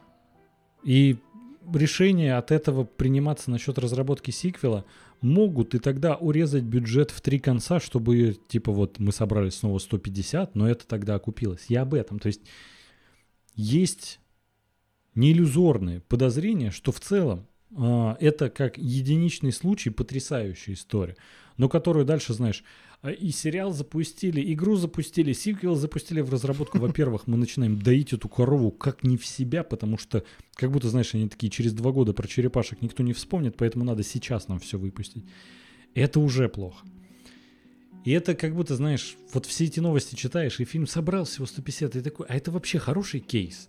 То есть, знаешь, вот мы сегодня обсуждали Индиану Джонса, который 100% коммерческий провал. Он даже не отбил свой бюджет фильма. И при этом, знаешь, также можно рассуждать. Да на стримингах, тем более это же Дисней, он отобьется, вообще там они в золоте купаться будут. Да прикол в том, что Дисней тоже в золоте-то не купается. И когда мы все рассуждали про эти проекты, которые у них будут отбиваться на стримингах, вышло так, что появились слухи, ну не то что слухи, это информация от инсайдеров, надежных, которые на самом деле говорят, что Дисней сейчас думает, вот вдумайся, продать все свое киноподразделение, потому что оно убыточно. Потому что они закупили прав на 70 миллиардов Мгм. 5 лет назад. И это невозможно отбить. А доверия к таким корпорациям уже никакого нет в принципе. И забастовки продолжаются. Ну то есть, Ты знаешь, э, на моей памяти это уже, по-моему, второй экономический кризис э, в самом Диснее. По-моему, еще в Мгм. 90-е годы э, шло, или в начале нулевых, э, речь о том, то, что они будут это все продавать, то, что они не тянут, это все. Ну, вытянут они сейчас или нет, не знаю. В какой-то момент, э, ты помнишь, как Disney Plus, по-моему, даже ты еще на каком-то подкасте говорил, что а, это серьезнейший конкурент э, Netflix, который его в итоге может Да. сломать. И на какой-то момент это действительно так оказалось. ну потом, конечно, это все... Мы знаем, в каком состоянии сейчас Disney+, что у них убытки огромные, от них отписываются. Они проинвестировали в создание собственных проектов миллиарды. Вот в чатике уже видел, ой, ждем в следующих подкастах, что Андрей будет Асоку обсуждать. А честно, не хочу. Я потому что я посмотрел третий сезон Мандалорца, и у меня такое впечатление смешанное осталось, что мне нужно прям сильно долго передохнуть от Звездных войн. И рейтинги у Асоки низкие. И в целом, ну то есть, знаешь, как будто все это рушится. Вся эта гонка была за стримингами, за всеми проектами, за франшизами. А сейчас с учетом забастовок и всего прочего, все это наконец-то начинает лопаться, все эти мыльные пузыри. Ну, давай далеко не уходить от черепашек ниндзя. А, по плюсам, общее впечатление от картины, а, лично у меня, ну, если не восторг, то ближе к этому. А, я бы поставил крепкую восьмерку. Прекрасная рисовка. Интересно переработали полностью лор, канон, называйте как хотите. Вселенная черепашек заиграла с новой силой, но хотелось бы все-таки побольше красок именно а, с, с самим черепашкам Сплинтер и злодеи. Все прикольно. А, немножко странно все-таки было увидеть то, что э, большинство знаковых злодеев франшизы вдруг стали хорошими ребятами, объединились с черепашками там против общего зла. Не знаю, как они поведут себя в дальнейшем, но а, интересно, к чему они это ведут. В том плане, что они готовят какую-то новую плеяду суперзлодеев, с которыми они будут бороться, или же будет какой-то разлад а, среди мутантов. Во всяком случае, это интересно. Я жду продолжения, я надеюсь, то, что сериал, ну, если не фильм, то хотя бы сериал все-таки увидит свет. И э, интересно, что там Сет Роген и компания. Я, я не знаю, почему я Сета Рогена просто олицетворяю как прям лицо проекта. Или пятачок. Слушай, ну во многом это, конечно, так и есть, но в целом для меня э, это идеальный проект про черепашек ниндзя. Я, честно сказать, лучше и представить не мог. Это превзошло все мои ожидания. И даже, знаешь, я вспомнил единственный раз, когда я слышал про этот проект до того, как его посмотрел. Когда показали первые арты с April O'Neil. Из-за того mm-hmm. а, бурления говна в интернете, что это даже до меня вот капли донеслись, и то, что видели новую April, это же кошмар. А это как раз в тему с прошлого нашего стрима, когда я говорю, а зачем в детские семейные проекты добавлять какую-то сексуализацию? Она же тут вообще не нужна. И честно, ну конечно, Эйприл, ой, в мультсериале 80-х, 90-х была хороша, она ну, топ. Я сейчас это... смотрю, она топ. Прям в какие-то моменты, особенно когда ну, вот... Шредер кладет на плечо, она жопа да, да. у его лица. Я такой, ну это, конечно, сильно. Вопрос в том, что, ну, а вот... что, ну, э, э, окей, ну вот была эта сексуализация 80-е, 90-е в каждом проекте, в мультиках детских, да, там, и да. прилонил там э, практически с декольте и такой, э, как бы, привлекательной внешность э, фигуры всяких форм всевозможных. А, ну и чё? Ну и что дальше-то? Ну что, э, это я вырос каким-то сексистом, я не уважаю женщин или что? Ну как, как это повлияло на мой молодой ум? Не знаю, никак. Поэтому я думаю, что во многом психологически этому отдается слишком большое внимание. То, что переписали они так Эппел, сделали не ее чернокожей. Нет, а я, я не конкретно про то, даже что... про твое мнение говорю. Ну, я есть говорю, что вот просто. сексуализация есть, а зачем она там? Да не, по сути она там, конечно, не нужна. Так вот, да. Ну, то есть сделали тогда, ну окей, посмотрели. Но если не делают в новой части Эйприл uh, О'Нил, на которую Кок улетал в космос, для меня это норм. Тут, в принципе, uh, про подростковый возраст, когда люди жутко не уверены в себе, и тут топ-модель бы ходила. Это бы выглядело просто, ну, как карикатура какая-то. Это, в принципе, ну, понятное дело, все фантастика, но э, это Эйприл мне очень понравилось. Вообще, не, отличный ну, персонаж. Справедливости ради, там-то Эйприл это взрослая женщина, репортер, как да. состоявшийся. Это да там не, и черепашки тоже взрослые. Нет, да слушай, нет, они мелкие. Ну, они же подростки, Андрей. А, угу, а Apple все-таки была там постарше. А тут она, конечно, это практически на уровне школьной самодеятельности. Да я не знаю, это опять же какие-то крайности. Типа, мы будем делать либо там суперсексуальную Эприл Анил, или будем делать Эприл Анил какую-то ну, максимально несексуальную, чтобы у вас даже помыслов не было каких-то, чтобы только Леонардо мог заглядываться и звать ее на бал. Ну, не, не знаю, я по бы мне так все хорошо максимально не сексуальный. По мне это как раз и есть хороший пример меры. Она тут не сексуализирована, она тут нет такого, что ее сделали какой-то пацанкой. Она живой человек тут со своими интересами, мотивами и со своей сюжетной аркой. Потому что, честно сказать, не, ну, а в я... основном у April арка типа я помогаю черепашкам и снимаю да, об этом репортажи. Да. В целом я просто снимаю репортаж. Это, знаешь, калька на то, что у Супермена есть Лоис Лейн, у черепашек есть Эйприл О'Нил. Но тут, как по мне, она даже э, лучше Нет. прописана, чем в оригинале. Э, круто, что ей сделали такой сюжет. Нет, ее именно смысловая наполненность — это абсолютный вин. Я абсолютно с этим согласен, потому что она, опять же, не является э, каким-то безвольным спутником, которого надо постоянно спасать, да, который да. там что-то как-то должна стать э, связующей деталью с, как, с какой-то сюжетной аркой. Ну, вот как бы Эйприл сейчас, вот, да, вот я мультфильм смотрю, десятый раз об этом сегодня уже говорю.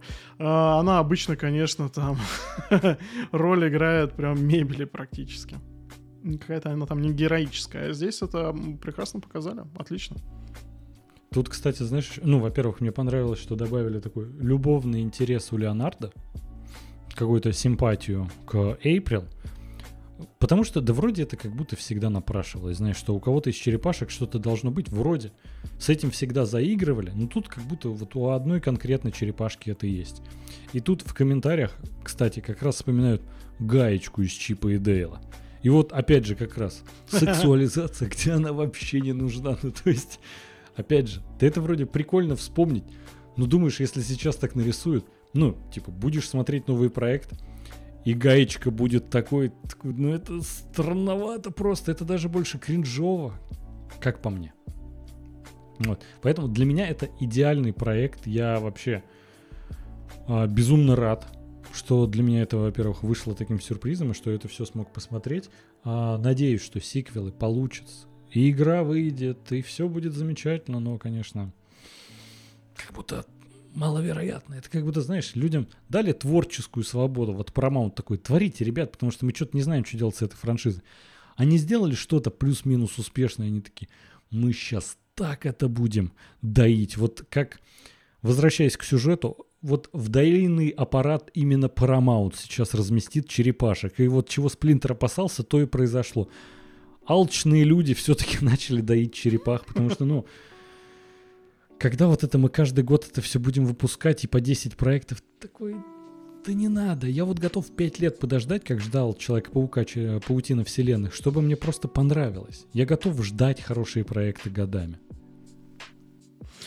А, в чате пишут, что дети красивые будут и у Леонардо и Эйприл. Ария, в частности, говорит, что это будут скрулы. Неплохой вариант. Надеюсь, да, переснимут вполне. секретное вторжение, и будет классно. а не как сейчас. А, Тахир спрашивает, э, почему ее сделали черной? Интересно. Да, а почему Бакстера сделали черным? Ну, вот этот э, ученый из начала. Он тоже, как бы, он был вполне себе каноничный, белый, скорее всего, цисгендерный, с сумасшедшей прической, вот, э, ученый из первой части, который превращался, собственно, в муху. Тут его сделали черным, Эйприл черный. Да уже, честно, что-то я уже как-то и не шибко на это внимание обращаю. Ну, конечно, пердаки у всех порвались. После, конечно, такой сексуальный Эйприл из э, оригинального мультфильма, из... Э, какой, господи, из фильмов-то... А, как актриса... Не Джейми Фокс, как я? Джейми Фокс, да. Как ее? Ну, Фокс же она. Меган Фокс, вот, Меган Фокс. Меган Фокс, да. После Меган Фокс, которая, ну, блин, секс-символ. А, и тут нам представляют такую, да. Ну, вот я про эти крайности как бы и говорю. Не знаю. Ну, да тут, я... как по мне, она, опять же, это больше реалистичный формат. И а, насчет Бакстера, ты знаешь, мне понравилось, что пригласили для озвучки этого персонажа Джан Карло Эспозита потрясающий актер, у которого, знаешь, вот э, тембр голоса неповторимый. Я прям слушаю такой, ой, ну интересно, что с Бакстером будет дальше. А дальше его нет. его позвали на минуту в начале фильма. Но могут себе позволить. Насчет Эйприл, честно сказать, вот пока не написали в комментариях, я даже и не заметил, что она чернокожая. Ну, то есть, как будто это, знаете, окей, тут Эйприл такая, ну, чернокожая, окей. Как-то, не знаю, не обратил на это внимания. У нее не добавилось какой-то, знаете, идентичности из-за этого. Нет такого, что она такая, ребята, вы только курицу едите, а попробуем KFC или там, не знаю, у меня мопед, но видели вы мою lowride тачку. Ну, то есть, и я слушаю только рэп. Как будто вот для нее а. цвет кожи вообще опциональная история. Ну, я не могу обратить, не обратить внимание на замечательный чат. Э, Тони Марс вспоминает крольчиху Бакса Баня.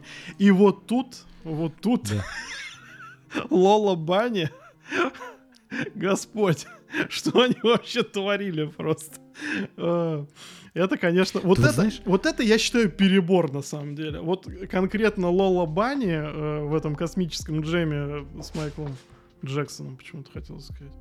С Майклом Джорданом. Вот Да. это, конечно, серьезный перебор. Это прямо-таки... Ну, возможно, чтобы родителей, э, там, не знаю, пап затащить на кинопросмотр. Да Так, не, ну тут это говорят, все на что- самом деле...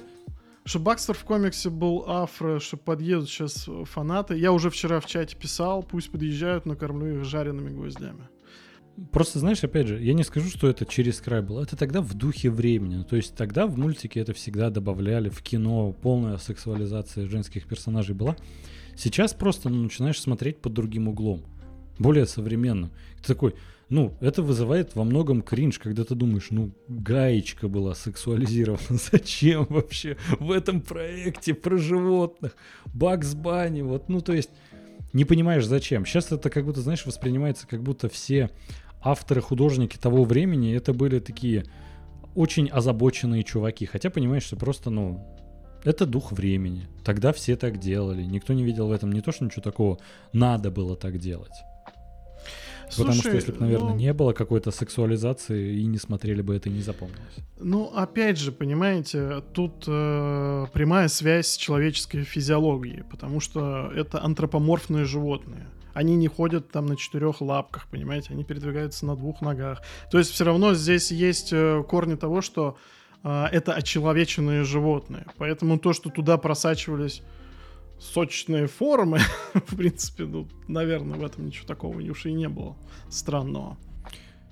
Тут пишут, а как вам то, что Донателла женщина?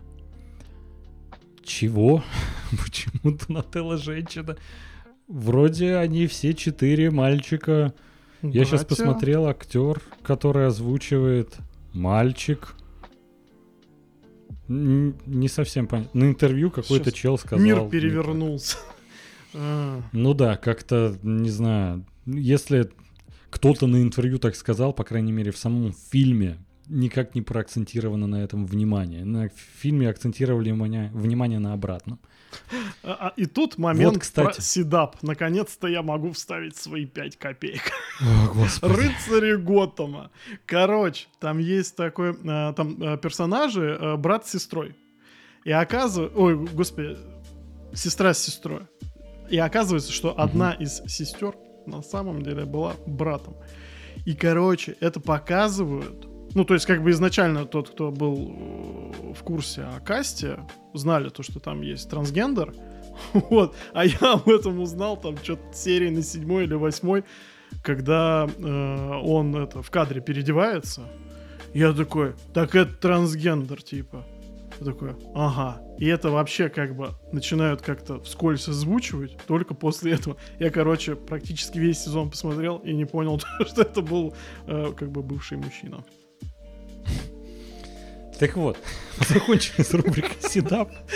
Спасибо большое, Вадим. Тут как раз Ария пишет. А кто, а в, кто подставил кролика Роджера? Нормально, что кролик хотел женщину. Вот да, но опять же, дух того времени. Там вот это нарисованная женщина в красном. Это просто секс-икона какая-то была. Но это... Там кок улетал просто. Ну и не сказать, что это сильно собирал. детский проект. Ну, Да, справедливости это уже не детский проект. да. А, Просто я еще хочу вспомнить э, одну из первых таких э, крупных ролей Брэда Питта и фильм «Параллельный мир». Господи, как я его любил. Но это практически, я не знаю, это прям буквально уже эротика такая мультяшная. Он Мгм. тоже в таком же стиле, как э, кто поставил кролика Роджера, то, что там есть э, анимированные персонажи и, собственно, люди. И там, там М, прям апогей. Но там прям, знаете, город греха. Если вдруг не смотрели, посмотрите. Очень интересный срез времени. PG-13 причем. И Брэд Питт такой молодой. Так вот, насчет черепашек. Хочется подытожить, что вот это хороший пример того, что нужно экспериментировать как с визуальной подачей, так с адаптацией персонажей под современные реалии. Потому что, честно сказать, мне просто вот черепашки, чем последние десятилетия меня бесили, тем, что они такие карикатурные, вот это всегда Майк дурачок, значит, этот какой-то задрот Донателло. Рафаэль у нас вообще просто на стероидах какой-то амбал, который хочет всех убить, а Леонардо какой-то целомудренный. Какое слово. Тут они стали приближены к реальности, да. Ну, мне Ну, кажется, оно да, как да, раз очень да, подходит да. к тому, какого, как его показывали. Тут они, причем, знаешь, нет вот этого соревнования между черепашками. Непонятно зачем, ради чего и прочее. Они такие, ну мы друганы, а чё нет? И все, подкалывают друг друга, но при этом они едины. Вообще, один из лучших проектов. Всем яро рекомендую. Я даже сегодня показывал Адель а, пару фрагментов из а, а, фильма, когда, например, там Сплинтер, я вам устроил вечеринку, вы хотели в мир людей, я вам притащил Криса Пайна, ростовую фигуру. Это любимый Крис. Ну да, мы его фанаты. Там столько отсылок на целых три Криса. мировую поп-культуру. Да. Я правда не понял, И в принципе, в чем знаешь, прикол черепашки, именно они ведь... Трипл Крис, я не знаю, может какая-то игра слов, которую я не понял. Слушай, ну там просто давно ходил прикол того, что в Голливуде сейчас вот популярных Крисов очень стало много. М, Хемсворт, Пайн, Прат, и вот так можно дальше продолжать. Их там действительно слишком много. И все их постоянно путают, и многие, это стал стандартный вопрос на интервью, какой Крис ваш любимый? Ну, то есть это, знаешь, такой локальный мем. э, Я думаю, что время закругляться. Время закругляться, но не прощаться с вами. Почему? А потому что сейчас вас ждет afterparty на нашем Бусти канале. А сейчас, естественно, по старой доброй традиции, я продублирую ссылочку в наш уютный чатик на Ютубе, чтобы вы могли перейти, подписаться. Абсолютно все бесплатно. Сможете э, присоединиться к нам и вместе просто поржать, а, обсудить просто какие-нибудь события, игры, проект, все что угодно. И сегодня мы будем соревноваться в сратых шутках. Это будет точно очень смешно. И чат будет отдельной силой, возможно, победит он. Вот. А, поэтому ждем всех на бусте. Вход абсолютно бесплатный. Так что никаких донатов, пожертвований, ничего не нужно. Просто будем рады с вами там пообщаться. А сейчас будем прощаться. Поставьте, пожалуйста, лайки, подпишитесь везде, где можете. И самое главное, оставьте, пожалуйста, 5 звезд и э, текстовый отзыв на, Да, на Apple, Apple подкастах. Это нам очень важно. Хотим почитать э, о том, как вы нас любите, как вы нас нашли, полюбили. Ну вот, короче, вот всякие Да. такие милые истории, да. Э, Прям Какой, напишите, какой выпуск вам понравился больше всего. Лучшие, Вот прям будем очень интересно зачитывать. узнать. Или все подряд. Не так уж их и Да, много. обязательно. Вот. э, Ребят, всем спасибо. И на самом деле хочется обратить внимание на хочется обратить внимание на постоянную поддержку Ари, Тони Марта. Вот сегодня еще в комментариях э, активничал юзер 5743, к сожалению, не знаю того настоящего имени. Но очень приятно, что и в чате вы все были. Отдельно Тони Марту большое спасибо за донаты, которые он отправил на Бусти. Безумно приятно. Хотя, честно, ну, контент вы можете вот э, в прямом эфире Afterparty смотреть и без финансовой поддержки, если у вас нет на это возможности. А, всем спасибо. До новых Всех встреч. любим, целуем. Пока-пока, ребята. Пока.